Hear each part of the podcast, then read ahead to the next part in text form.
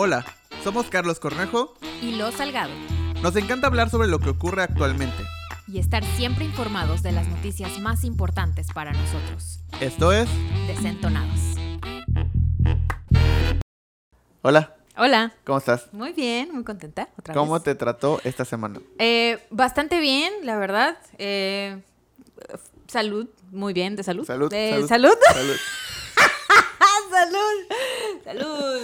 Es que siento que va a ser como un, un programa como de... ¿Te acuerdas de este video de Huevo Cartoon? Que empezaban... Ah, sí, que empezaban dando una receta. Ajá, todo bien, bien, ah, todo sí. tranquilo. Bueno, la primera copa, salud. Corte, ¿ah? así va a ser. Esperen durante esta, estos, esta hora, estos 40 minutos, lo que vaya a durar. ¿Cómo termina? ¿Cómo vamos a terminar? Sí, perfecto. Excelente. Oye, sí, eso me acuerdo del programa de Huevo Cartoon, que Ajá. siempre como que en la primaria, es que yo era de la primaria, cuando escuché eso, cuando vi eso, en la primaria todos decían, ¡ay, vengan a ver esto que está divertido! Y lo veíamos, pero no me acuerdo dónde. ¿Dónde lo veíamos? Pues ya celulares, ¿no? ¿Ya había celulares? Sí. No, pero yo en la primaria Ah, no bueno, tenía. pero no eran de, pues como videos y así. No. ¿Quién sabe dónde ¿Dónde será? lo vi? Pero No me sé. acuerdo que era en la Tal primaria. Tal vez fue la secundaria. ¿Tú crees? O sea, tal vez primera secundaria. Pues, pero aún así, en la secundaria no habían celulares con videos. Eran solamente los ringtones. No, sí, ya había. No, eran de texto, nada Ah, más. bueno, pues es que tú eres otra generación. ¿Qué te pasa? Pues eres otra. Porque yo recuerdo que en, en la. Ay, es un año, Cornejo, por favor. Un año pasan muchas cosas. Del 2019 al 2020 pasaron un montón de cosas. Pero, o sea, no es que yo recuerdo que ya había videitos de que te pasabas por infrarrojo o por Bluetooth. Sí, sí, por O Bluetooth. sea, ya, y había, por- ya estaba el Sony Ericsson, o sea, el... El azul, el de la pantalla azul. Y el, el naranjita, el de Walkman. Ya estaba toda la línea Walkman, si no me equivoco. Mm, no. O sea, estamos hablando del que 2000... No. Estamos hablando del... O sea, cuando, está, cuando, está- por ejemplo, cuando pasamos a la secundaria tenemos 13 años, ¿no?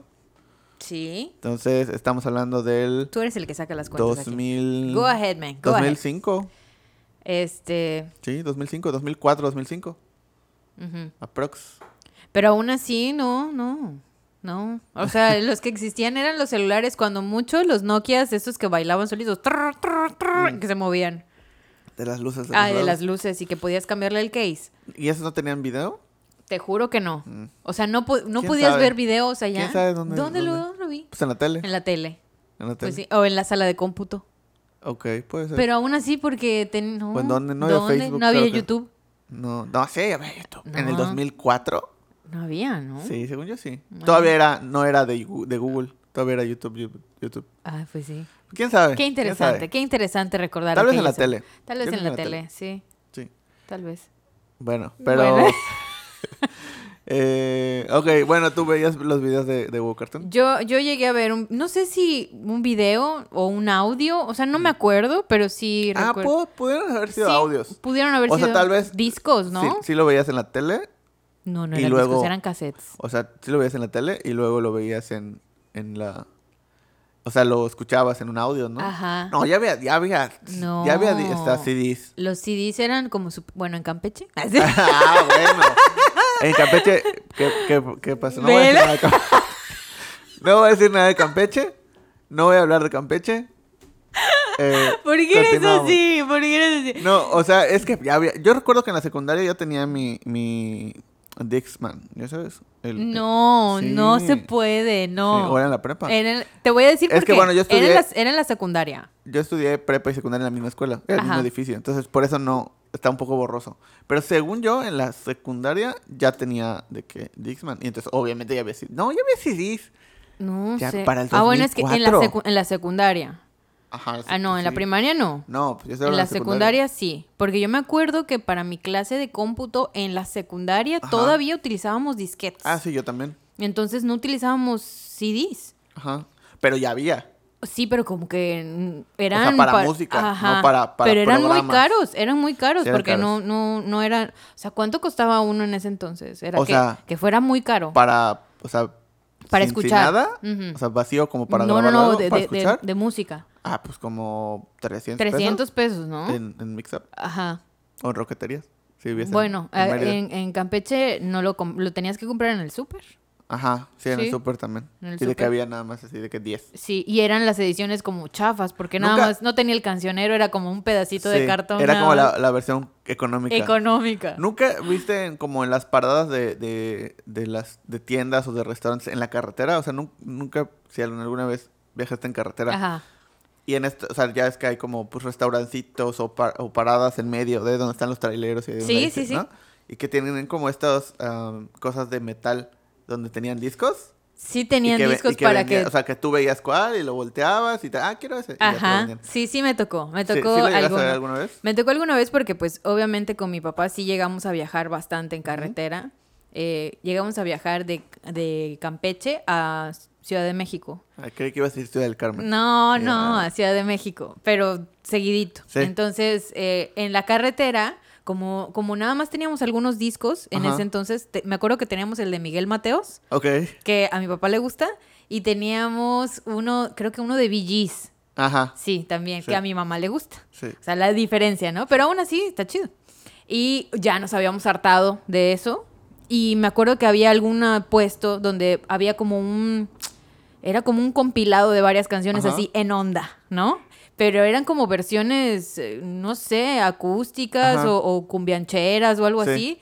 Y obviamente duraba muchísimo. Me acuerdo que eran como pedacitos de, de canciones y eran así larguísimos esos discos. Estaba chido.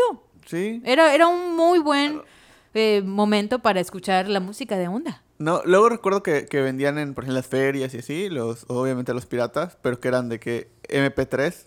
O sea que no sé por qué se llamaban MP3, si solo era el formato de la canción, pero bueno, que eran MP3 Sí, y que traían así, Infinidad.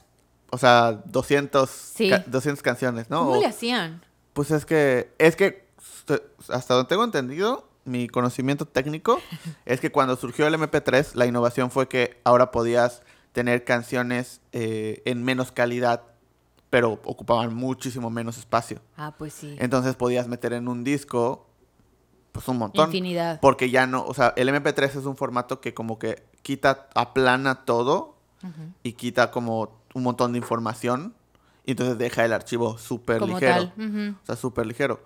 Entonces, eh, pues ya, o sea, es como si, eh, o sea, tuvieras una foto en gran formato y luego la bajaras a la resolución real que la vas a usar en la computadora y es JPG. O sea, le quitaste un montón de información, ya no la puedes editar, obviamente si la estiras se Pixeleado, pixeleado. Lo mismo pasaba con las canciones. Entonces, eh, crearon este formato MP3. Por eso los que hacen música, o sea, siempre era como, yo recuerdo, por ejemplo, tenía clases de, de, de- de comunicación Ajá. y el que nos daba la materia, en la, regresando a la, no creo que la secundaria, la prepa, la verdad, este, era músico, pero músico así de conservatorio, una cosa así. Órale. Entonces odiaba el MP3 y decía que era horrible, que porque la música no se escuchaba bien, Claro, ¿verdad? ¿no? sí, Entonces, la así- calidad, ajá. sí, o sea, y el maestro, o sea, el que nos daba clase de música lo mismo y así. Porque el MP3 era nada, o sea, era basura. Era Ujú. como si te dieran una imagen, como cuando a un diseñador le pasas el logo por Word, Ajá. así, es como una grosería. ¿ya Ah, es una grosería. Pero eso hacía que podías meter dos millones de canciones en un CD. Pero tú sí identificas la calidad No. de la, de la O sea- canción. o sea, yo, por ejemplo, he escuchado la canción en CD, he escuchado la canción en cassette, he escuchado la canción en CD, pero chafón, y he escuchado Ajá. la canción en vinil. Ajá. Y la neta sí se escucha la diferencia. Es que, o sea, obviamente en ese momento, ¿cuántas personas tenían acceso a unos buenos audífonos, a Claro. unas buenas bocinas? A un, o sea, la- Pero- pero más era que muy eso. caro. Es eh, cómo está hecha la música, ¿no? No, sí, pero, pero no notas tanto la diferencia. O sea, si, por ejemplo, si este podcast lo están escuchando en su coche, pues las bocinas del coche normalmente no son como de súper alta calidad. No van a notar lo- no van a notar. Ah, exactamente. Pero si lo, si lo escuchas con unos audífonos de esos de 20 pesos del súper, pues también, o sea, no se va a notar la, tanto la diferencia. Ahora, si lo escuchas en unas bocinas de buena calidad o en unos audífonos de buena Como calidad, estos. como esto, entonces empiezas ya a notar la diferencia. O sea, dices, ah, pues si se escucha de buena calidad, Sí. se escucha. Entonces es lo mismo. Es como si ves, eh, o sea, de nada sirve subir este podcast en 4K si lo van a ver en la pantalla de su celular. Sí, claro. O sea, si lo van a ver en su computadora o a veces hasta en la tele, porque la mayoría de las teles no tienen Sí. 4K. Sí, es cierto. O su internet es muy lento, entonces nunca va a cargar el 4K. Sí, es- es... lo mismo. O sea, no importa que lo grabes en 4K porque la gente lo va a terminar viendo en Full HD. Sí. Y no vas a notar la calidad del video. Sí. A menos de que tengas una pantalla de 4K y el internet suficiente o lo descargues para poder verlo a esa calidad. Pues es lo mismo con la, con la música. Entonces, en ese momento, pues lo- las bocinas, los audífonos, toda la tecnología era muchísimo más cara. Hoy en día es mucho más accesible. Sí. O sea, estos audífonos son unos audífonos buenos si quieres escuchar como calidad de audio. Son buenos y te cuestan menos de mil pesos. Entonces los puedes adquirir. Ya hay un montón de bocinas que son de buena fidelidad, donde puedes escuchar audio bueno y no son tan caros. O sea, ya es como tecnología. Ya hay computadoras que ya vienen con... Ya hay versiones más accesibles Exacto. y de buena calidad. Entonces, hoy en día por eso ya tiene más... eh, o sea, ya... ya, de hecho, por ejemplo, creo que Apple eh, lanzó como un comunicado hace tiempo donde ya iba el iPhone ya va a aceptar ciertos formatos de audio. Entonces ya vas a tener más calidad. Porque eso también, obviamente, de que, o sea, si los celulares aceptaban alta calidad de audio, pues la memoria ibas a poder tener. Sí, nada. cinco canciones. Sí. Entonces, o- ahora que ya las memorias de los celulares son mucho más, de mucha más capacidad. Impulsadas por las, por las fotos y los videos, que ya hacen más calidad, pues ya pueden soportar audio de mejor calidad. Pues sí. Entonces, pues eso va a evolucionar. Mm, Y así llegamos de huevo cartón a, A Apple. a- a tecnología. Oye, pero sí, o sea, vamos a empezar. Ok. El, el capítulo pasado yo empecé, pero hablando de esto, vamos a conectar con Dale. Porque quiero eh, hablar sobre es, en, en un- una serie que salió en Netflix que se me hizo muy muy buena. Se llama es- Esto es Pop o This is Pop. Ah, ok, ok. Eh, y ya vi dos capítulos, do- dos capítulos y están increíbles. O sea, es una muy buena serie. Independientemente, yo no soy tan fan de la música, o sea, no soy tan clavado en el en tema musical. Yo sé que tú más que yo. No, no, yo, yo no tanto tampoco. O sea, pero más que yo, sí. Entonces, yo no soy tan, tan, tan clavado. Pero dije, bueno, vamos a verlo. Y es más, ¿ves que salió en Netflix también una serie de Rompan Todo? Que era como de, Sí, mus- ese de- sí la de vi. rock mexicano. Yo no la vi. Ah, ok. Pero por lo mismo, o sea, no dije, bueno, pues sí la voy a ver. Eventualmente la veré. Sí. Pero no, como no soy tan fan tampoco, pues...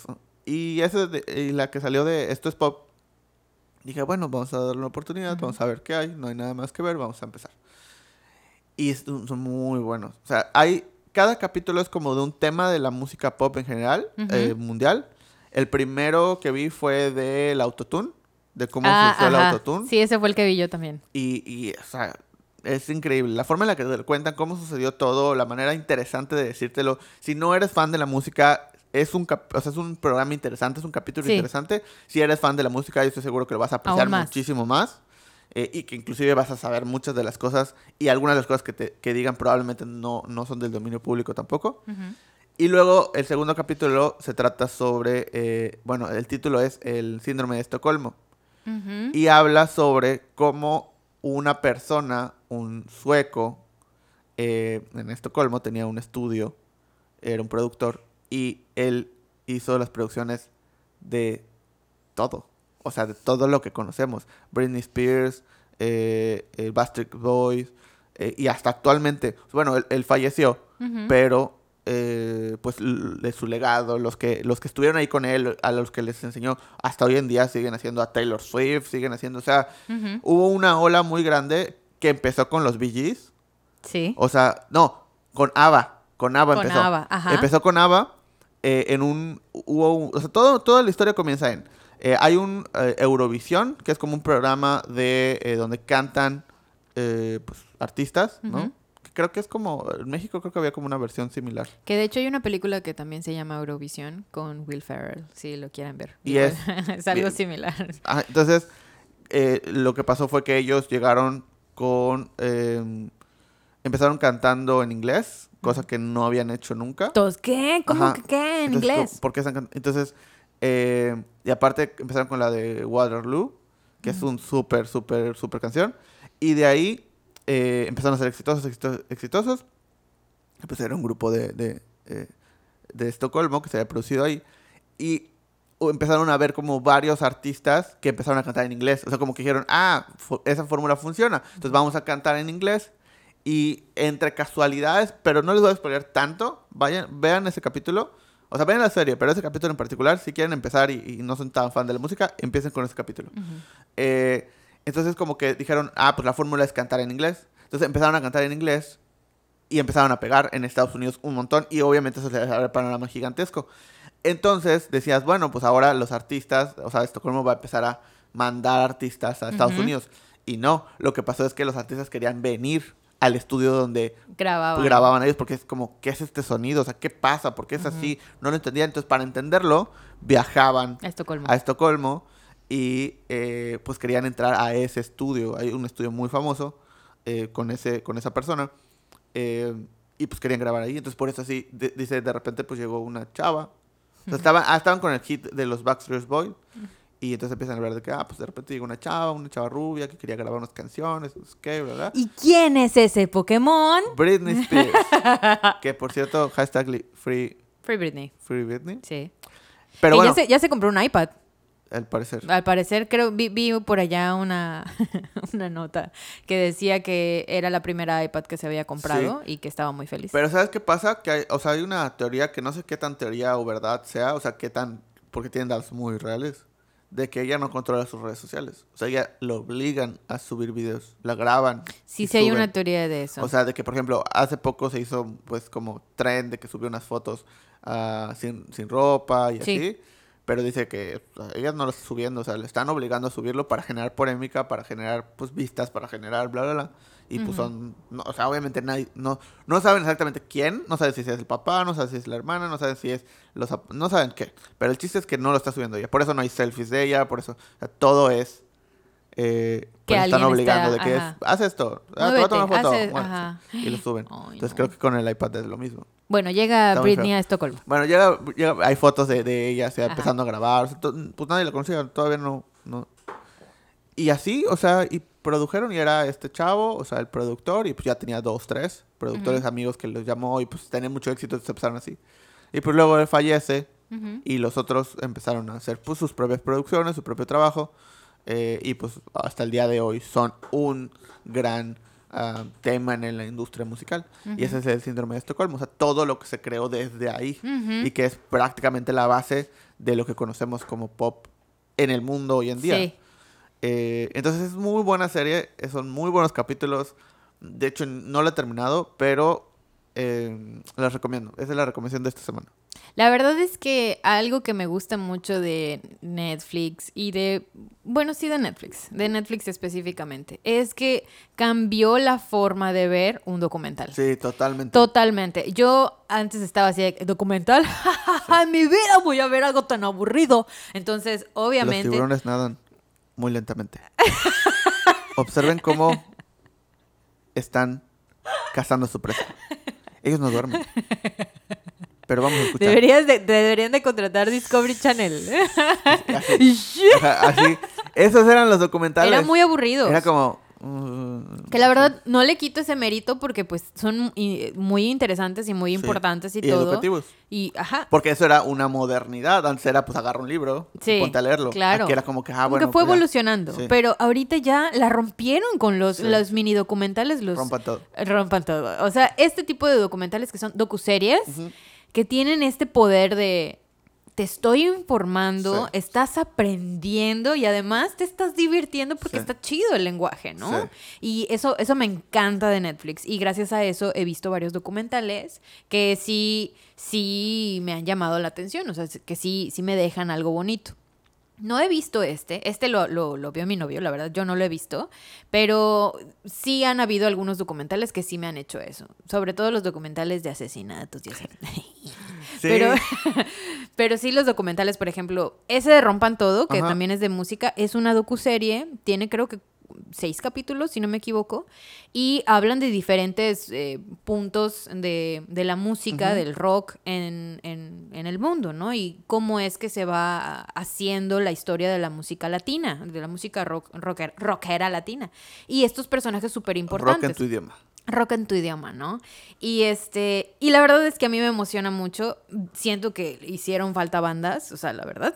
Pero, pero hay muchas bandas que yo sí conocía. Ahí sí le gané, a- le gané a Carlos, porque Carlos conoce mucha música anglosajona. o Ajá, sea, sí. Él ese es tipo, más de- él es más sí, de sí. eso, y yo soy más de Molotov, así, Sí. ya sabes. Entonces, obviamente yo estaba súper emocionada viendo a Soda Stereo, viendo a, no sé, a Terciopelados, a todas estas bandas que son latinas y que son rockeras, pero te lo van como contando de una forma tan agradable y tan Sí. bonita que te enseñan, pues, toda la historia que no tiene nada más que ver con tocar una guitarra y ya está, ¿no? O un festival y ya está, sino que también es algo político, que también es algo de protesta, que también es algo de de emoción, de, de todo, todo este tipo de cosas que van detrás de y van muy de la mano con la historia que, que nos estás contando, ¿no? Que no sabemos de dónde vienen estas, estos personajes tan importantes de la cultura pop como Britney, hasta que conocemos este tipo de Sí. historias de eh, que hay un productor en Estocolmo y es el síndrome de Estocolmo y que no sé qué, y, o sea, este tipo de cosas tan valiosos. A mí me encanta, me sí, encanta o conocer sea, eso. creo que ese formato.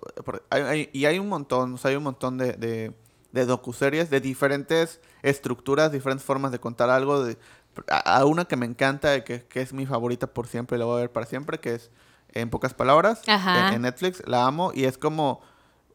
O sea, ahorita ya son capítulos más largos. O sea, de que han tenido éxito son capítulos más largos que duran, que 23 minutos. Pero Sí. al principio eran capítulos de Así. 10 minutos. O sea, Ujú. 10, 11 minutos. No había un capítulo de más de 13. Y era como demasiado.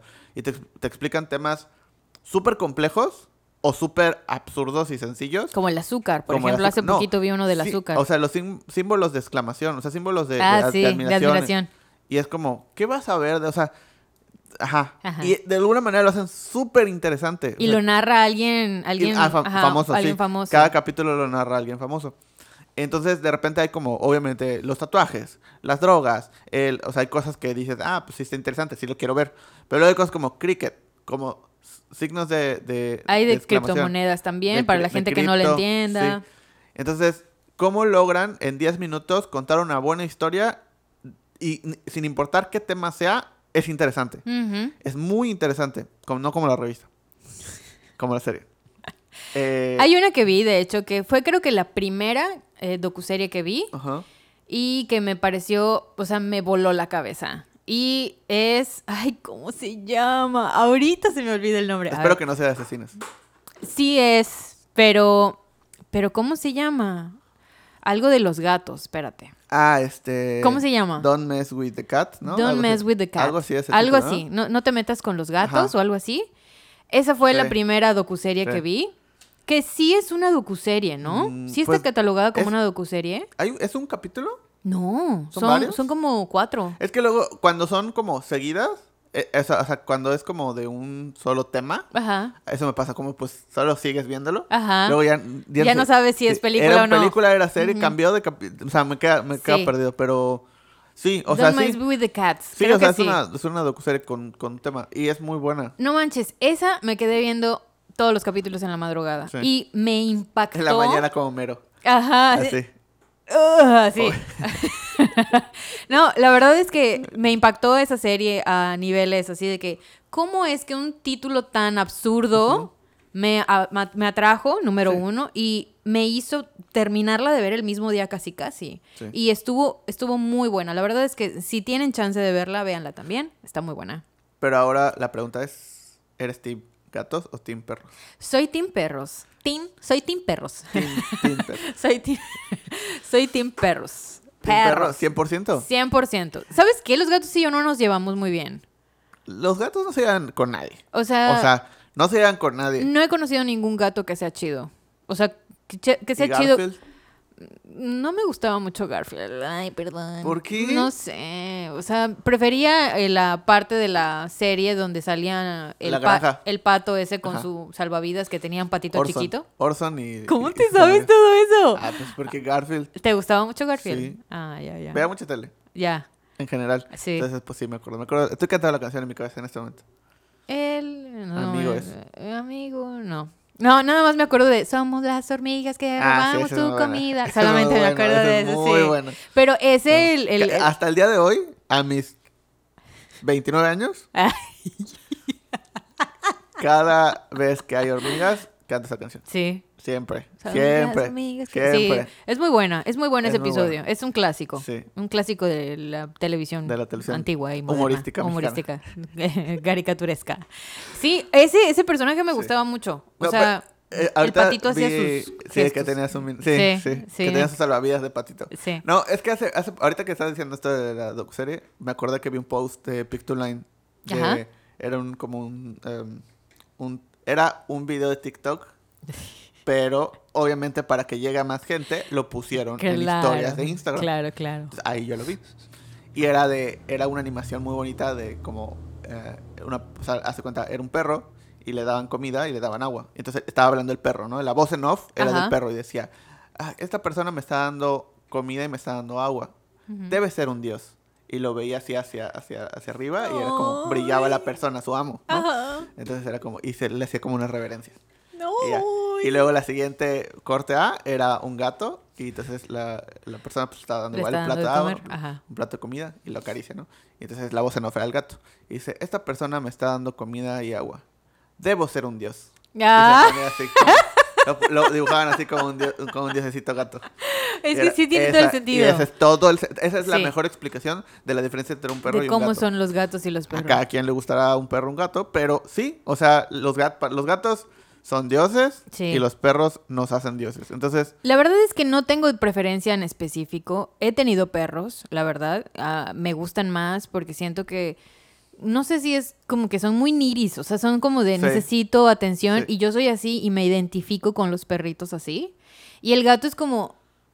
Ajá, Sí. pero no todos los gatos son así, eso sí, eso me, me queda claro, porque Sí. hay gatos que sí son como pesados sí. y hay gatos que son como muy cariñosos y se te vienen y se te untan y que no sé qué. y- Pero aún así, o sea, una vez que mm, una persona me dio como la definición concisa de la relación con un gato y por qué amaba tanto sus gatos. Y decía que la relación con los gatos es la relación menos tóxica que puedes tener en tu vida. ¿Por qué? Porque la, que el gato te quiera o no te quiera no depende de lo que hagas por él. O sea, un perro, si le das de comer, si le das agua, si le das cariño, te va a querer.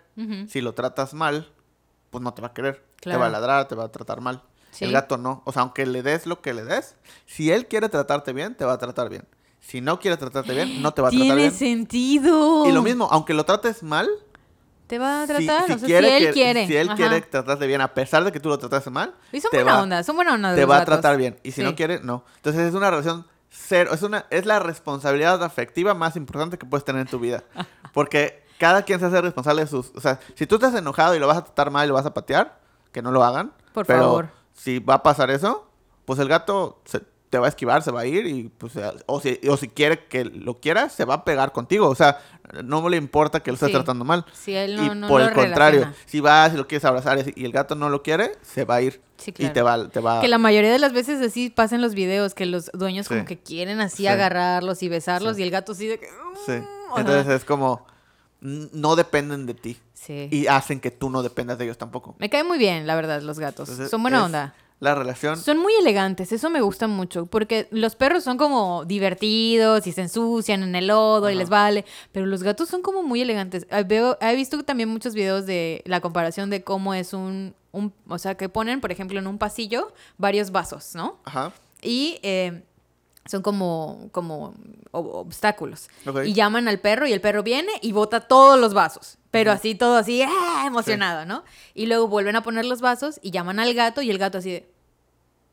Ya sabes, o sea, como esquivándolo, pero con hasta la cola así de... mm, Miau, así, o sea, están muy chidos. O sea, tienen, tienen su personalidad muy, su personalidad. muy, muy marcada. Pero, o está sea, padre. sí creo que tienes que saber bien qué es lo que quieres. Sí. Para saber si un gato o un perro es la mejor opción. O Yo creo, yo, yo siempre me voy a ir por los ¿O un ratón? perritos. ¿Un ratón? O un pez. Ay, pero yo quiero así acariciar a mis así a, mi, a mis amigos. Pues el ratón lo puedes crecer. No. a no ser de que sea un cuyo. El cuyo están chido. Los cuyos están chidos. Es ¿eh? un ratón, básicamente. Pero tiene pelito. El ratón también. Pero menos. ¡Ay! no es tan esponjoso. No es tan esponjoso. sí. Eh, Pero bueno, vean esta serie, estas docuseries que están muy chidas. hay de perros también, hay de Sí, hay todo. de Los docuseries son lo máximo. De hecho, cuando estamos, ah, cuando estamos grabando este episodio, el, el último capítulo que ha salido de En pocas palabras es de los perros. ¿Ah, sí? Sí. Ah, yo vi el, el último que vi fue el del azúcar. El del azúcar. No, ya salió. Creo que ya salió uno más. Y ahorita sale el de los perros. Sí, son muy importantes las los docuseries y están haciéndolo muy bien. Sí. Y, y la verdad es que es una muy buena oportunidad para aprender cosas. Y lo platicamos en un capítulo anterior, el de que Netflix, o sea, donde está ganando más es en ese tipo de formatos eh, que, que ni HBO ni Disney Plus, ni... porque Disney Plus, o sea, lo que provoca es, tengo una serie y luego hago un documental sobre cómo se hizo esa serie. Sí. Entonces, eso está haciendo mucho. Y es interesante, es Sí. contenido extra.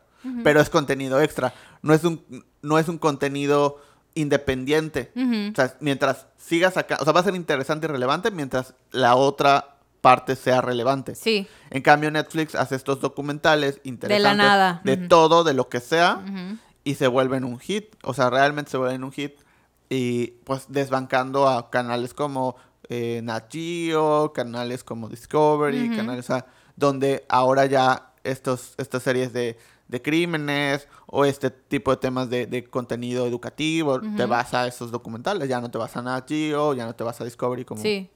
antes. Sí, está, está muy buenos. La verdad, eh, se los recomendamos muchísimo. Hay un chingo de Un opciones para que ustedes puedan decidir. Si quiero ver algo gracioso, hay docuseries graciosas. Si quieren ver algo de crímenes, hay de crímenes, hay de terror, hay de suspenso, hay de alegría y diversión, hay de drogas. Hay uno que es de drogas que está increíble también, Sí. que no me acuerdo cómo se llama ahorita. Hay, hay varios, hay pero varios. la verdad, se los recomiendo muchísimo. Está, están, están muy buenos las docuseries. Entonces, este capítulo fue patrocinado por Netflix. Más o menos. bueno, vamos con la segunda nota del día. Y, ok, quiero hablar de un tema que me pareció bastante interesante también. Ok. Eh, salió, bueno, a- cuando salga este episodio a lo mejor ya hace dos semanas, pero me gustó muchísimo que Johnny Depp. Ok. ¿Ok? Ok. Muy bien. Vamos a hablar un poquito del contexto de Johnny Depp. La nota va relacionada a que Johnny Depp, eh, pues básicamente gana, le gana a Amber Heard, Ajá. que era su ex esposa. Sí. O sea, Johnny- es... Ex, eh, eh, ex, su- Ex-esposa. ex- era su ex esposa, ok. Eh, Johnny Depp, todo el mundo lo conoce, es eh, uno de los actores más famosos de Hollywood, eh, básicamente eh, Pirata del Caribe, Hombre Manos de Tijera, eh, El Jinete Sin Cabeza, eh, todos los personajes que conocemos de Johnny Depp son increíbles y son buenísimos, además era guapísimo, ya no lo es, pero era muy guapo. Ah, sigue. No, yo no. Sigue. ¿cómo que Es más, yo uso su perfume. Envejeció mal, ¿no? No. ¿Usas su perfume? Sí, yo uso su ¿Sí? perfume. Sí. Savage. ¿Savage se llama? Sí, de- Ah. Dios. Dios. Dios. Es que sí le dicen en comerciales. Ah, ya. Oye, Dios. era el comercial este de donde sale él en un coche. Sí, y que Ah. se baja en la carretera. y Ajá. Está haciendo una... Porque, no sé. ¿De verdad? No sé Esos comerciales de no perfume tiene son sentido, como... No tiene sentido. What De que se estaciona, está en la carretera como... No sé si en el desierto. No creo si es el desierto, pero creo que saca una pala y empieza a cavar. Ajá. Porque sí. Porque es Johnny Eh, Depp. sí, o sea, eh, sí. De hecho, cuando salió todo este tema, todo el problema de, Ajá. todo- de que lo, y lo cancelaron de varias eh, Así, series y eh, así, ajá. yo dije, no, ¿qué va a pasar con el perfume? Y- Quiero que lo sigas sacando porque Y- me sí, gusta. Ah. Y Diag. le dijo que, que no, que ellos apoyan a Johnny Depp y van a Sí. seguir. Ok. Y luego, nada más quiero hacerte Ajá. paréntesis. Y luego investigo un poco sobre el perfume y es el perfume de hombre más vendido en el mundo. Y yo, ah, pues sí, ¿Qué? con no. razón. Ay, no lo Sí, sabía. es el perfume de hombre actualmente, más, más que, el, que el Calvin Klein, más que todos. Estaba justamente hablando de los Sí. perfumes Calvin Klein, que acabo de comprar uno y que me gustó porque no sé si lo voy a decir así, pero eh, Hicimos, hiciste una referencia a una serie de Netflix. Vean Netflix. sí. Este, Que bueno, ya. el Calvin Klein es el CK1, es Ajá. el perfume de los noventas, si no me equivoco es de los noventas, que es el primer perfume unisex. Que la verdad ahorita, mm, o sea, me- Todos los todos los perfumes perfumes son para son- quien quiera, me Todo vale. es para todos. Nada es para nadie. Exacto. Tú es para todos mejor. O Sí. sea, todo es para todos. Y este, y bueno, en ese entonces era Ajá. el perfume que puede ser para hombre y para mujer. Oh, por Dios, ¿no? Entonces, o lo utilizaban los hombres o lo utilizaban las mujeres y Sí. olía igual de rico. Entonces, ahí ya queda, ¿eh? Bueno, Ya, ya. ahí que- Cierro paréntesis. Sí. Sigo usando su perfume, lo amo. Es el perfume de hombre más vendido en el mundo. Fin. Ok, bueno. Continuamos. Continuamos con la, el contexto. Volvemos contigo. re- Mm, ok, regresamos al estudio. Este, Resulta que él se casa con, bueno, me estoy yendo súper lejos, ¿no? Pero él se casa con Vanessa Paradis, que con ella tienen a Lily Rose Depp, que es una actriz famosa también y modelo y todo esto. Se divorcia de ella y se rejunta Ajá. con Amber Heard, que Amber Heard, si no, eh, para que la ubiquen, es la chica de pelirroja que sale en Aquaman, Ajá. ¿ok? O si no, sale también en La chica danesa, sale también allá en... Sí, sí. ¿Ah, sí? Sí, sale en La chica danesa. Danish Girl. Pero no es como la principal, sino es una chica que sale allá. Y... No eh, es la chica danesa. No es, ella no Ah. es la chica danesa. Aunque sí es danesa en la película, pero no es esa. Ah, no es esa No chica. es esa. No es la chica No es la. Ah. ya basta. Ya estamos como huevo Sí, cartoon, ¿eh? sí, sí. bueno, el caso es que. Salud. Salud. Salud. Salud. El, ca- el caso es que...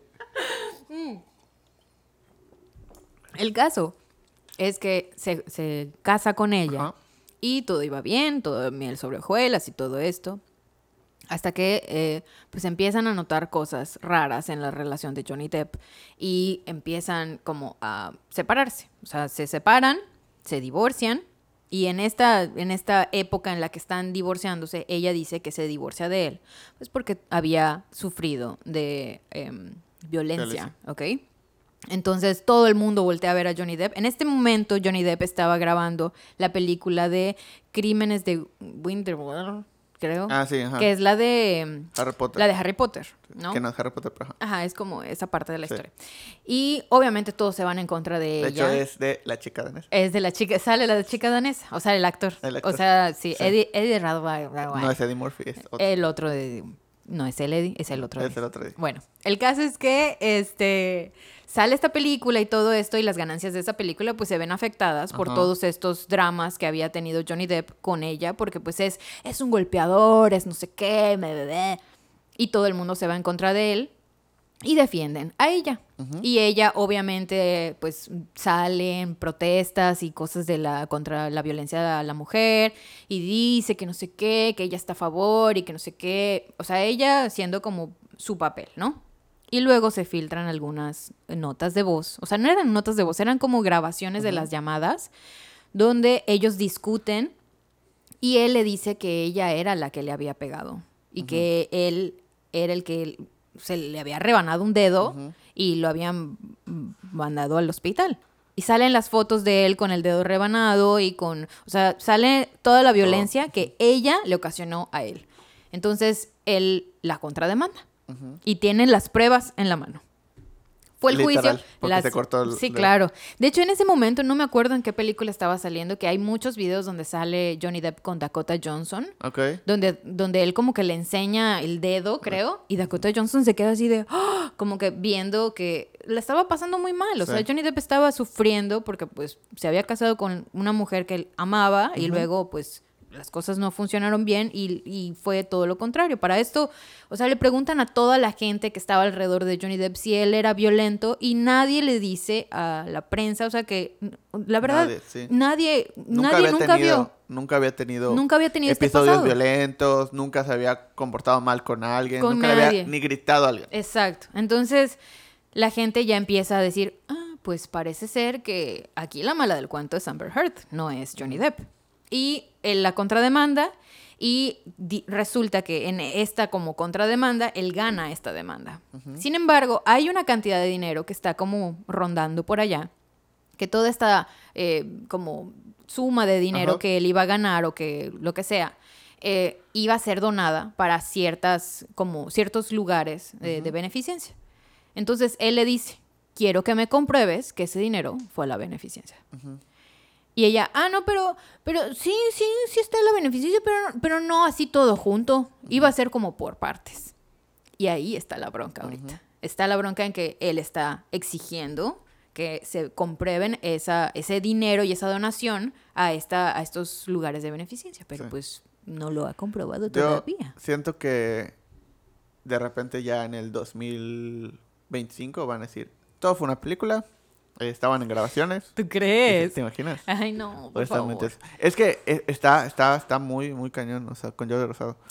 Eh, está Saludos muy- a Jordi. Saludos a, saludos a Jordi. O sea, está muy intenso. Es, es- parece un guion. O sea, Sí. digo, y que- escuchas las notas y está súper feo, la Sí, verdad. O sea, obviamente eh, hay, hay este, como, no sé si, si lo has visto o lo has escuchado de repente, como este mito o esta manera de pensar, ¿no? De que, pues son artistas y además de ese nivel y son, entonces son, o sea, acostumbran a que en- lo llevan a su vida diaria y se vuelven como súper eh, dramáticos en cuestión de, de que, pues, sobreactúan y exageran cualquier cosa que suceda. Entonces, por eso pasan ese tipo de cosas a esos niveles. sí. Eh, porque parece así una película. Sí. O sea, realmente parece una Parece que estás viendo a dos actores muy buenos interpretando una película. Ah, bueno, ya no es muy buena, la verdad. A mí ya me cae muy mal. No, pero en ese se- pues, es parte de su actuación. O sea, parece que, que de verdad lo están haciendo a propósito.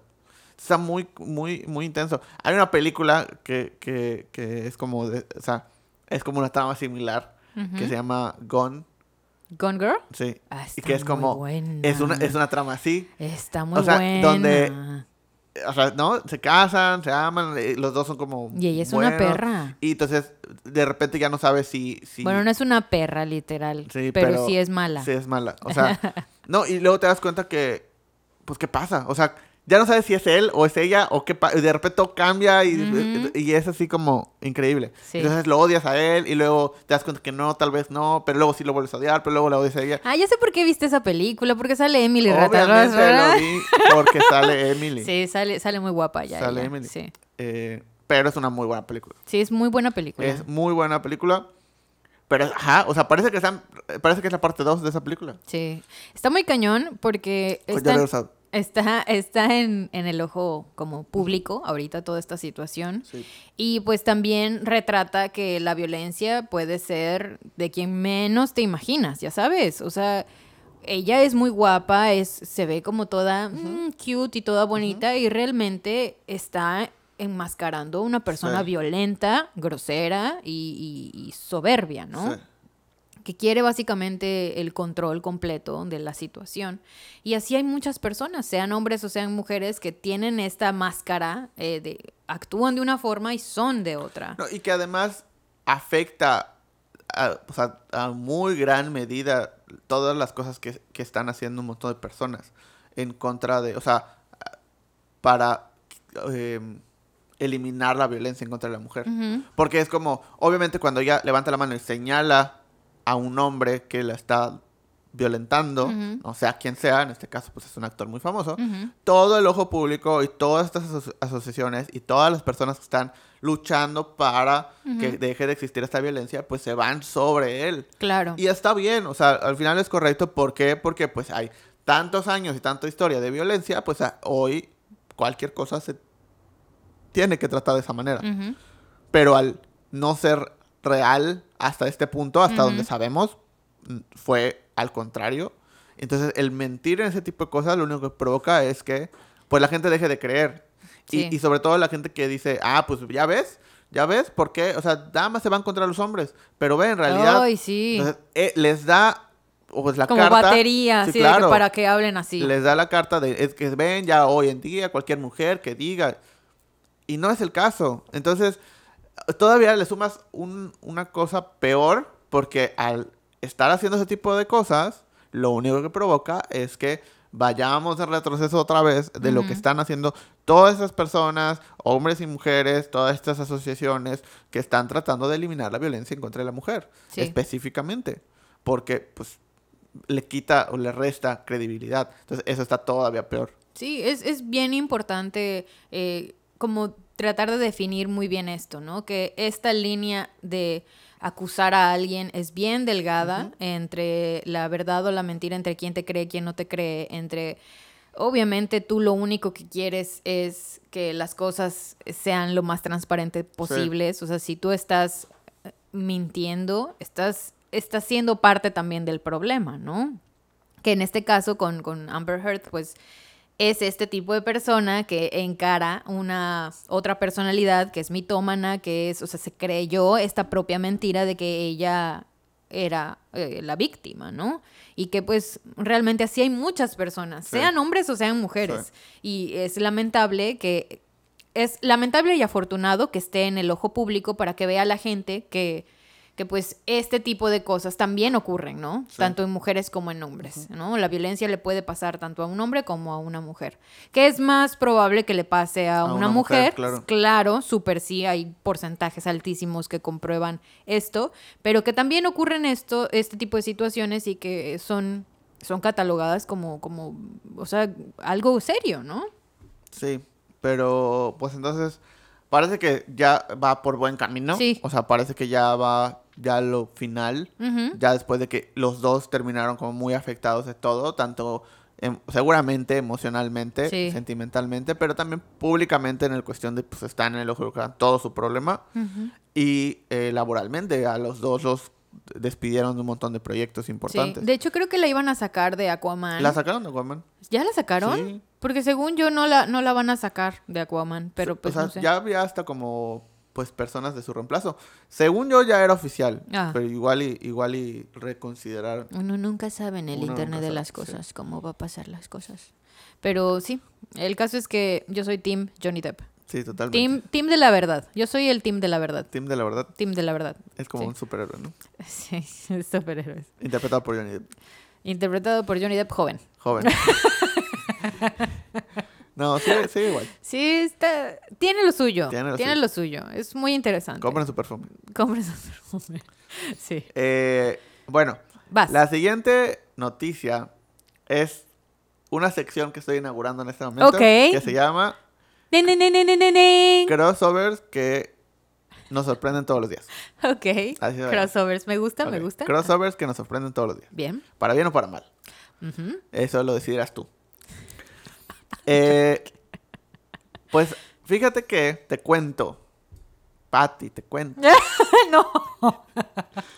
Va a salir un nuevo programa en, en la televisión. Ok. Por si la gente sigue viendo televisión. Sí. Eh, al parecer, Yo, yo veo Botched. Botch. Sí. Bueno, tele- pero esa es televisión abierta. Ajá, esa es la televisión, ¿no? No, pero esa no es televisión abierta. ¿Y Pues cuál? es canal de paga. Ah, bueno, sí. ok, de TV Azteca Te- sí, y exacto. Televisa y Entonces, ok. Específicamente el canal de la estrella. Es que no sé si se sigue llamando así, pero el canal de la estrella. Ajá. Va a ser un nuevo programa que se llama El Retador. Ok. ¿ok? Ujú. La dinámica es la siguiente. Eh, participantes de todo el país pueden ir y creo que pueden ah, hacer tres categorías. Canto, baile o actuación e imitación. Ujú. Eh, y pues tienen que mostrar su canto, su baile, ¿no? Eh, y van a ser calificados por jueces. ¿Ok? Estos jueces son... Dos puntos. dos Aparte, puntos. guion. Mijares, Ok. Lucero. ¿Ok?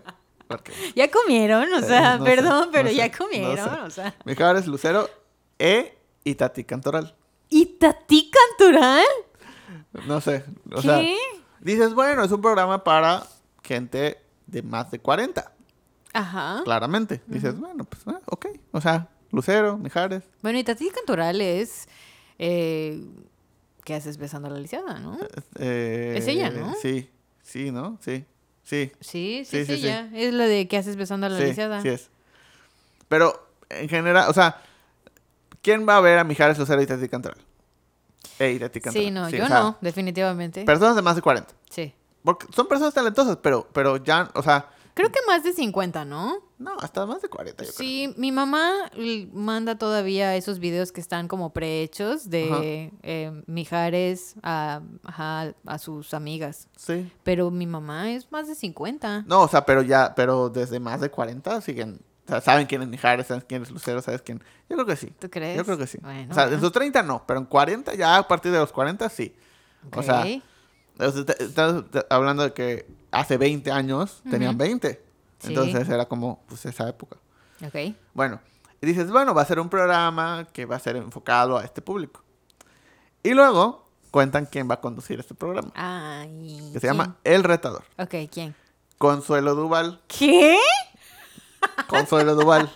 Porque es una gran conductora. nunca ha conducido en su vida. ¿No? No, nunca, o sea, lo dijo. Nunca, con- nunca ha conducido en su vida. Es la primera vez que va a conducir. Bueno, ella estaba, pero en un programa como de las netas Sí, divinas o algo sí así, sigue. ¿no? pero ¿Sí? no es conductora, es como No. co-host. Ajá. No es Y como solamente hablan entre ellas. entre o sea, ellas. como que o sea, hay invitados de repente, pero pues tienen de hecho una, una voz en off y tienen como que... O sea, no, es con- no está conduciendo, solo es panelista, creo que se puede decir. Ok. O sea, es co-host, estamos... O sea, es como nosotros. O sea, Ajá. estamos aquí hablando, pero nadie está conduciendo. Ya, ya. Entonces, nunca había conducido en su vida. eh, y Que, le- que se saque una licencia. en una licencia. Que pida Uber. Ya, no necesita conducir. Que pida Uber. Este, entonces, va a empezar este programa. ¡Salud! Eh, y eh, en crossovers que nos sorprenden todos los días. Sí.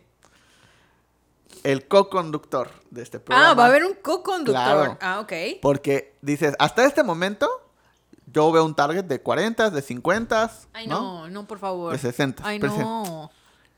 ¿Cómo le hablamos a la chaviza? No. ¿Cómo le hablamos a la chaviza? Y entonces, Ay, no, ¿a quién invitaron? Bert. ¿Quién, quién es? ¿Quién es ese güey? ¿Quién es? Ah, pues, ¿Ya dijiste su es un- Bert. Pensé que me estabas diciendo. Ibas a terminarlo. no, Bert. Eh, es un youtuber. Es Ah. un youtuber muy famoso. Mm. Un youtuber mexicano famoso. Mm. Bueno, el chiste es que imagínate que, que, qué segmento tiene si no lo conoces. Claro, no, no. O sea, es mucho más joven. O sea, es gente que no ve tele. Es gente que no ve tele. Claro. Que no ve tele. ¿Ve YouTube? Sí, o sea, de hecho, él, él es como de nuestra edad. ok. eh, pero su público es más joven. Entonces, definitivamente su público es más joven que nosotros. Su- sí. Y es un youtuber famoso. Lleva mucho tiempo. Es de los pues, que estaban ahí. De hecho, él salió de, de la escuela de actuación de, de Televisa. ¿Del Cela? No. ¿Es el Cela? Sí, ¿no? No sé si Es es, el el Cela. Cela, creo que sí. ¿Sí? Sí. No sé. Pero es que me, me confunden del TV Azteca y el ¿Con. Juliard? ¿Te confundes con, Con, con Juliard? Sí, con Juilliard. No sé si, si Hilary Duff fue a Claro. O fue a- al de TV Azteca. Creo o de que- Televisa. Sí, no, la Sí. verdad. Bueno, Confuso, confusa Confuso. información. confuso. Eh, el punto es que... eh, pues él va a conducir. Está Que raro. obviamente nunca... O sea, él, él salió de, la- de, la- de Televisa, de la de actuación, que no sabemos si es Juilliard o es la de TV Azteca. Eh, sal- tiene unos capítulos, de, de hecho, de La Rosa de Guadalupe y todo. ¿Ah, sí? Sí, súper raro. Pero, o sea, si conocen a Bert, vayan a... O sea, pongan en YouTube en este momento Bert, La Rosa de Guadalupe. Y van a ver ese- esos capítulos. Ok. Él hace videos... Estoy buscando. eh, hace ¿Quién videos de YouTube es? estilo como... De la mayoría de los que hace es como en una profesión. Es como, hoy vamos a hacer... eh, vamos a ir a la fábrica de jabones. Hoy vamos a ir a Ah, conocer ok. no sé qué. Hoy vamos a ir a... Como un wannabe Luisito Comunica. Mm, pues es que es diferente. O sea, más o, más o menos. Es, es diferente como van la a forma. linchar seguramente, la forma claro. de, de... De hecho, ellos tienen... O sea, Bert es el que tiene el podcast con, con Luis. Ah, ok. O sea, que tienen el podcast de En Cortinas con Sí, sí, Luis sí. y Bert. Ah, ya, El que ya, no es Luis, ya sé quién El que no es. tiene el pelo así. Sí, eh, ya, ya, sí. ¿Ya tienes WhatsApp instalado? Sí, pero es que me salió algo que no sé qué hacer. Bueno, él tiene... Ya me senté. tiene, tiene el podcast con Luis. Y él va a ser el co-conductor. De hecho, para cuando, cuando estábamos grabando esto, el último podcast que sacaron es con Consuelo Duval. Ah, ok. El último podcast de Luisito con Bert es con Consuelo Duval. Ah, ok. Ahora ya tiene más sentido. Tiene más sentido. Tiene más sentido que digas que se lleva con Luisito Comunica. Sí. Y que tienen un podcast. Tienen un podcast. Que son chavos. Son chavos. Como nosotros, que tenemos chaviza, un podcast. Y nos chaviza. llevamos con Luisito Comunica y con Sí. Jordi Rosado. Con Jordi Rosado, Sí. sí. Eh, saludos a los dos. Sí. Amigos. Este, amigos. Sé que están viendo esto, entonces, Sí. Gracias. Saludos. Esos, esos likes que ven, en, esas Son de manitas ellos. arriba son de ellos. Son de ellos. Bueno, el punto es que, no sé por qué, se les ocurrió que era buena idea meter a Mijares, Lucero y Tati Cantoral, Consuelo Dual y Bert O sea, en un programa. Y Bert. O sea, no sé en qué, qué- qué junta hubo Ajá. que dijeron, ¿sabes qué estaría cool? Un programa que lo conduzca Ludovica Peluche y el chavo de los videos de YouTube. Porque así fue la junta. Está muy raro o eso. sea, no, Sí. no tiene sentido. no tiene sentido. No tiene sentido porque, o sea, ya había pasado que, por ejemplo, en este programa que hicieron de La Máscara, que fue un programa muy exitoso, la verdad, eh, en Televisa, o sea, que, que, pues tuvo ratings que ya no tenían los programas de televisión, eh, y los jueces era, este, eh, ¿cómo se llama? Juan Pazurita, eh, Juan Galilea. Montijo. De hecho, es- hay un video que se hizo súper viral, que no sé si fue actuado o no, donde eh, no sé qué decían de Cuauhtémoc Blanco. Güey, estoy súper desconectada de este tipo de temas. Hay un, Estoy eh, un video que se hizo viral porque no sé qué estaban diciendo en el programa de Cuauhtémoc Blanco y uno de los, de las, de los jueces era Galilea Montijo. Ajá. Entonces ella dijo que, que no lo conocía, ¿no? O sea, que no lo Ay, conocía. ajá, y, amiga. eh, y este Si le lamiste el cuello. y este este Juan Pazurita dice sí cómo no lo vas a conocer sí el, el de que la joroba el de la América y empieza a actuarlo y todos así Ay, amigo, córtalo sí ya. entonces cómo no Cuauhtémoc Blanco cómo no vayan a ver ese video si no si no, lo- si no lo pican vayan a ver ese video por favor entonces se hizo muy viral Guay, sí lo voy a de buscar. que él tratando de explicarle a Galilea quién Claro. era Cuauhtémoc Blanco Sí, sí. y era todo. como, no sé quién. Ah, porque creo que también estaba Carlos Rivera, creo, si no me equivoco. Y entonces como que le dicen de que. eh, ajá. Amigo, no. Amigo, no. Y se queda así como. "Ah", y ya. Entonces Ah, todos somos eh, Juan Pazurita. ¿no? Sí. Yo, yo me Eh. siento ahorita como, sí. Pero, pero todavía dices, bueno, o sea, ah, ok. Hay Carlos Rivera, Juan Pazurita. eh, pues ahí Bueno, a- Carlos Rivera y Juan Pazurita están como del otro lado también, ¿no? pero, pero pues todavía, o sea, es una generación ahí medio intermedia. O sea, bueno, es que Carlos Rivera le gusta a mi mamá también. Sí, pero pues es de, de las los personas de 30 también conocen a Carlos Rivera. ¿Tú Bueno, conoces sí. a Carlos Rivera? Lo conozco porque academia. Ajá, o sea, lo, lo conocen y lo ubican y saben quién es y bla, bla, bla, y lo utilizan para campañas y todo. Sí, para la campaña Para- de del cop- Super Aquí. de- ajá, no, el No, ¿no Super Aquí sale? usaron, no, ahorita está Yair, a Yair. que, no, no voy a hablar de eso, pero eh, ya. ¿Por qué? no, ahora hablas, ahora hablas. Ay, no, no, ¿Qué? no, ¿Qué? pobrecitos, ¿Qué? ¿Por qué? pobrecitos. No, ¿por qué no? Oye, No. ¿sabes que yo no me había... Ayer, ayer, no me ¿Existía acuerdo. Super Aquí? No, no, no. Ay, Yo no me había enterado de que Jair era conocido en la academia por los pies apestosos. Ah, sí. Güey, yo no lo sabía. Sí, hasta, sí. hasta ahorita me vengo enterando de que no se quería quitar los zapatos. No. Me, me lo contaron. Y me quedé así de, ¿a poco? Y se Sí. iba a salir nada más por no quitarse los zapatos. Y sí se iba a salir. Hasta que... Pues, es un programa de drama. sí, sí. Y pero... tenía 18 años en ese momento. Sí, pero yo no lo sabía, Sí. que era conocido el... Porque me dijeron, ay, eh, Yair, pon el de Yair, el, que, el de la academia que le apestaban los pies. Y yo, ah, o sea, como que no relacioné eso, Sí. que era un crossover para mí que yo no entendía, ya sabes.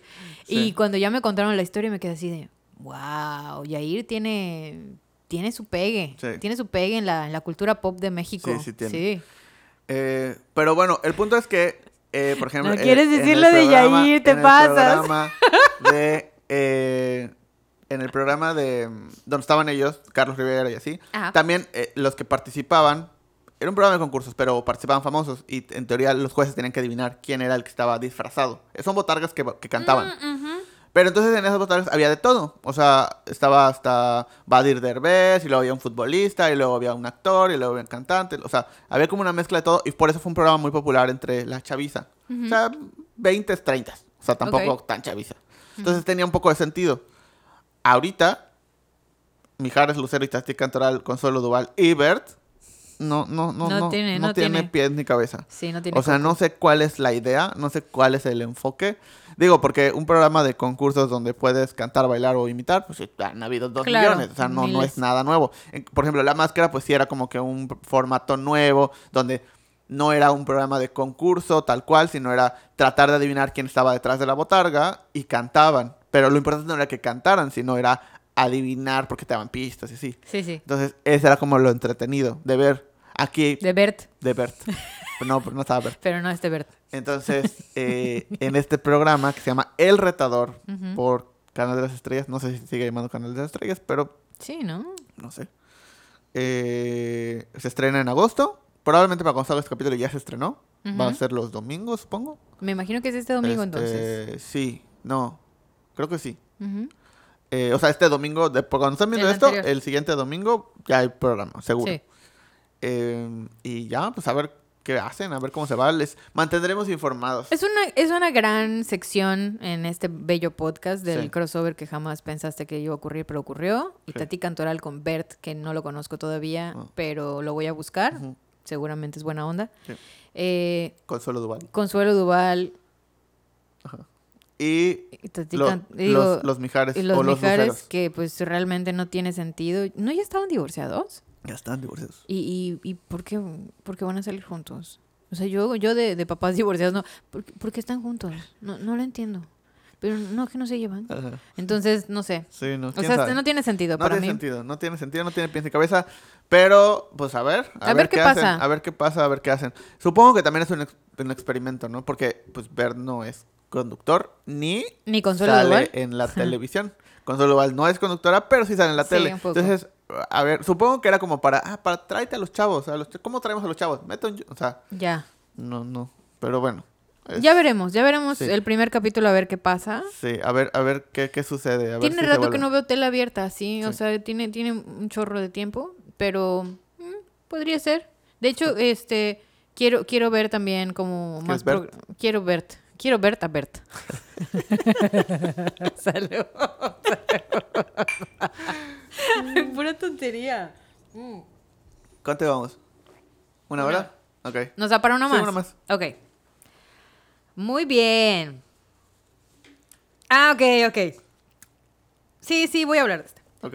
Muy bien. Resulta que. ¿Qué? Resulta que el Conalep. Ok. ¿Ok? Ahora, ¿quién se embarazó? No, no, no, no. El CONALEP. Ok, justamente, todos tenemos esta perspectiva de que el Sí. CONALEP es este lugar donde la gente va a estudiar o no. Ajá. No lo sabemos muy bien. Eh, tiene como esta visión de que es un mito, pero no Ajá. se estudia tal vez. Sí. Pero sales ahí Sí, como... na- nadie sabe qué pasa. Es como un retiro. Es como un no te retiro. lo puedo contar, tienes que vivirlo. Tienes que vivir el CONALEP. Sí. ¿Ok? Eh, sin embargo, para el Ajá. 2022, 2022, ¿eh? Es 2022, va a salir una carrera nueva. Ok. Una carrera técnica. ok. Pero es la carrera de 100 metros. cine. ¿De qué? 100 metros planos. Una carrera de cine. Cine, ok, De cine, ¿ok? ok. Que es algo que la verdad a mí me sorprendió. Sí. Eh, porque, o sea, te van a enseñar a, pues, a hacer cosas relacionadas a cine, producción de cine, algo que, que, pues, es, está chido, es ¿Te, importante. te imaginas que llegues y sea como... ¿Cómo trabajar en un cine? No, no, no, no me hagas eso, no, no. Creo que estaría esta- muy estaría chistoso. muy gracioso, Estaría, pero... muy, ch- estaría muy chistoso. Sí, pero no, Pero no es eso.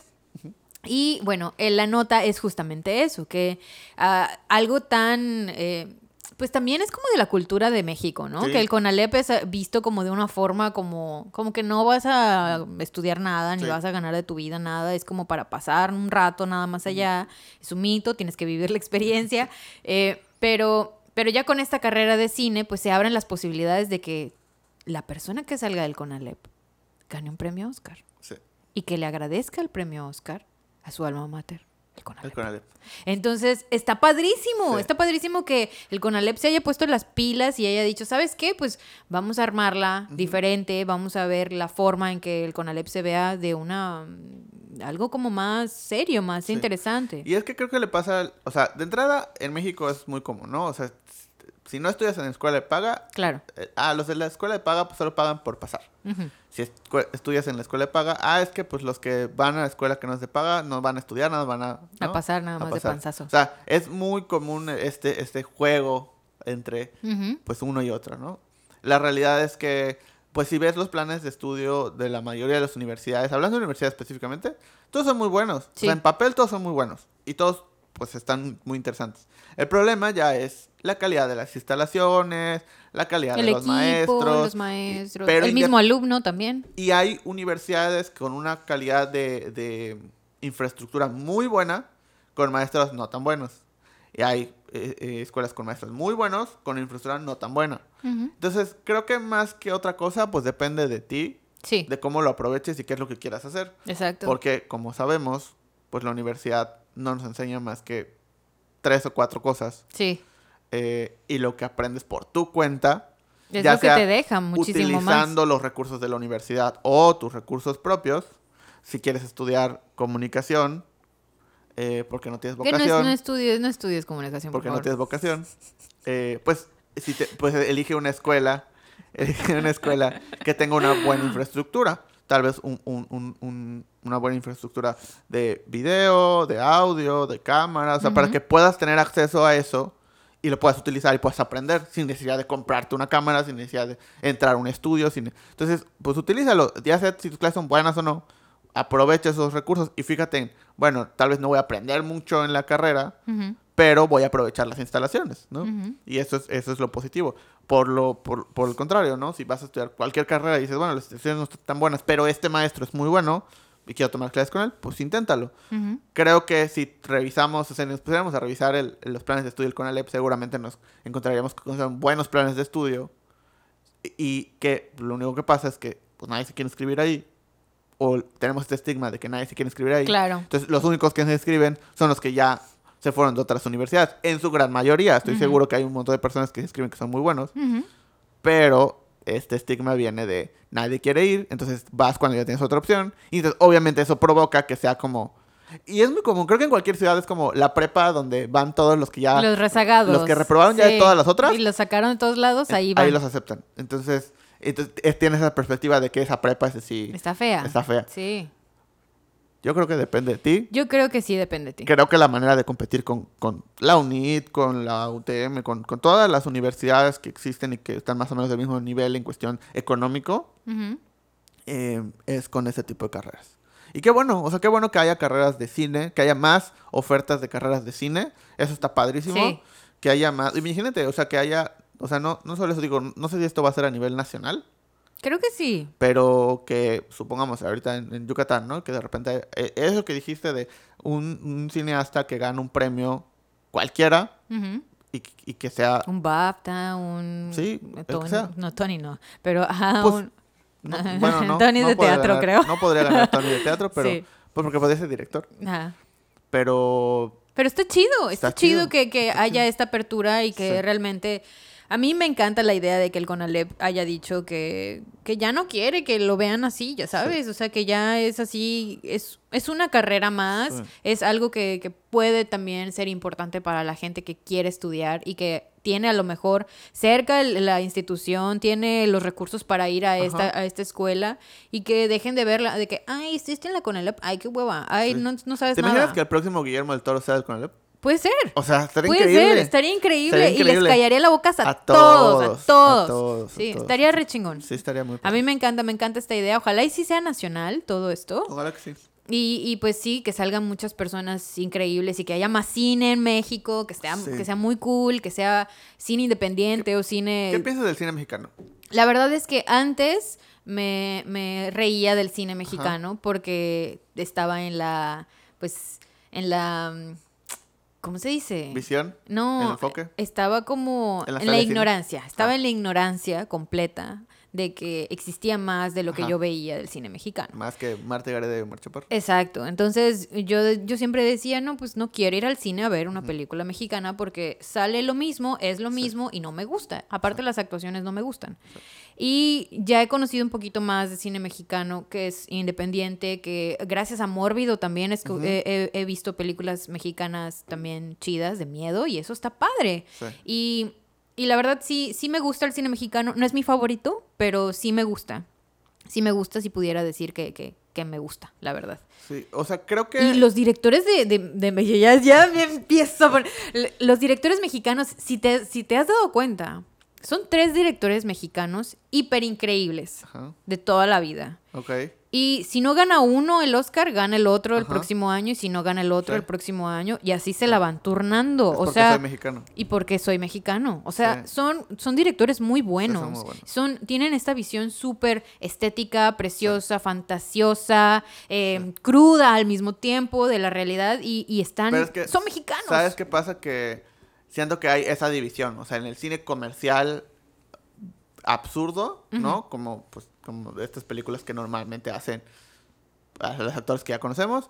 O el cine súper independiente, deep y con historias así súper intensas. Que, pues, la, o sea, uno, no tienen tantas salas porque solo están adecuadas para salas de cine de arte normalmente, o en festivales independientes, etcétera, etcétera. No hay un punto intermedio, o sea, no hay películas de cine mexicano que sean pues no sean súper comerciales, de repente hasta un poco absurdas, o que sean súper independientes y que cuenten la historia de, ¿no? O sea, muy, muy intensa, sino que tengan este punto intermedio, que sea entretenido, que sea interesante, que cuenten historias bien hechas. Por, por eso los, los directores, pues se van a, se van a Hollywood y ahí pueden tener acceso a, pues, muchísimas más cosas. Porque, o sea, cuando pensamos en eso, pensamos en, peli o sea, en directores mexicanos, no en películas mexicanas. Sí, pero bueno, si nos vamos a cine mexicano hecho por eh, en instalaciones mexicanas con directores mexicanos, pues tenemos películas muy buenas, ¿no? O sea, tenemos que no son instalaciones o, o- o artistas eh, est- eh, internacionales. O sea, tenemos un eh, em, Amarte duele. Tenemos un de Amores Perros, Sí. hombre, Amores Perros, Sí. que yo estuve allí en la calle donde ocurre el- la grabación del Sí. choque.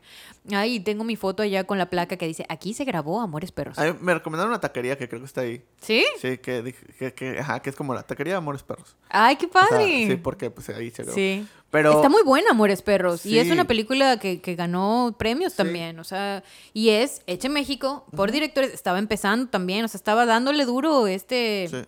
¿Iñarrito es? ¿Es Iñarrito? Sí, ¿verdad? ¿Es Sí, sí, Iñarrito? sí.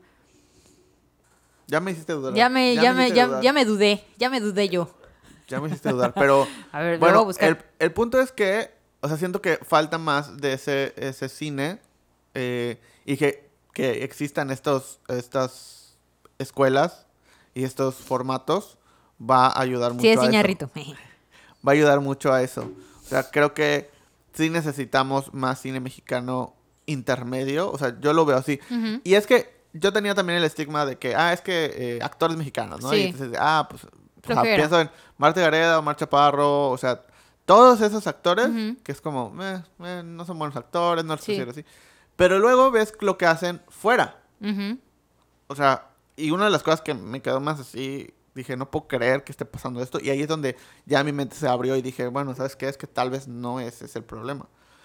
Cuando sale este Tony Dalton, es el, ah, sí. Ahí el- vas, ahí vas. es el em, malo de esta serie que es el spin-off de Breaking Bad, de Better Call Saul. Y es un malo. O sea, es- y, y dices, no puede ser. O sea, no puede ser que sea tan buen actor. O sea, no puede ser que ¿Cómo sea... no lo aprovecharon? O sea, ¿no? es increíble. E- Es una, o sea, esa actuación, de verdad, o sea, si fuera una película, o sea, debería de, de estar compitiendo por un Oscar. Ujú. Es muy buena actuación. Y actúa de, obviamente, porque mexicano, actúa de narco, ¿no?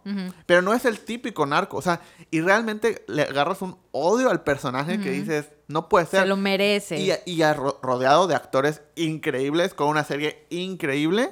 Y está, no solo, o sea, no es de que, ah, pues sí lo logró, no, no, no. O sea, está al nivel de cualquiera. Sí, la rompió. Cualquiera. Entonces, donde dices, pues claro, o sea, está también bajo la dirección de Vince Gilligan, o sea, está también bajo todo un esquema que, que favorece que él pueda hacer lo que hace. Entonces dices, bueno, pues tal vez no son los actores, tal vez es más cosas que influyen en eso. Tal vez pueden ser los directores, pueden ser los productores, pueden ser los guiones, algo. Puede ser la misma algo. historia, claro. O sea, algo de las historias que están contándose en México en ese formato está haciendo que no, no, no, no, no jale bien. Porque obviamente en Hollywood también hay historias que dices, bueno, pues son, son absurdas, ¿no? Y están, pues, son su propia categoría. Pero hay un montón de historias en medio que están muy bien contadas, con buenos actores, que el mismo actor te hace la, la película absurda y también te hace una película de esa calidad.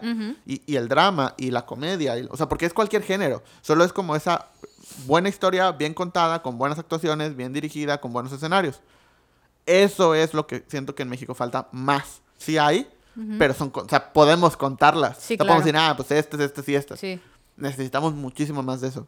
Porque es lo que va a hacer que la gente diga, ah, o sea, Este es el cine ese- este mexicano. es el cine sí. mexicano. Que me pasa mucho también con el cine independiente de otros lugares como Uruguay o como por ejemplo España, que tienen este cine que no es como el típico cine de su localidad, o sea, del, del lugar donde es, y que es independiente y que está muy bueno, está muy bien ejecutado, tiene muy buenas producciones y aún así no son películas que salen en el cine, ¿no? Sí.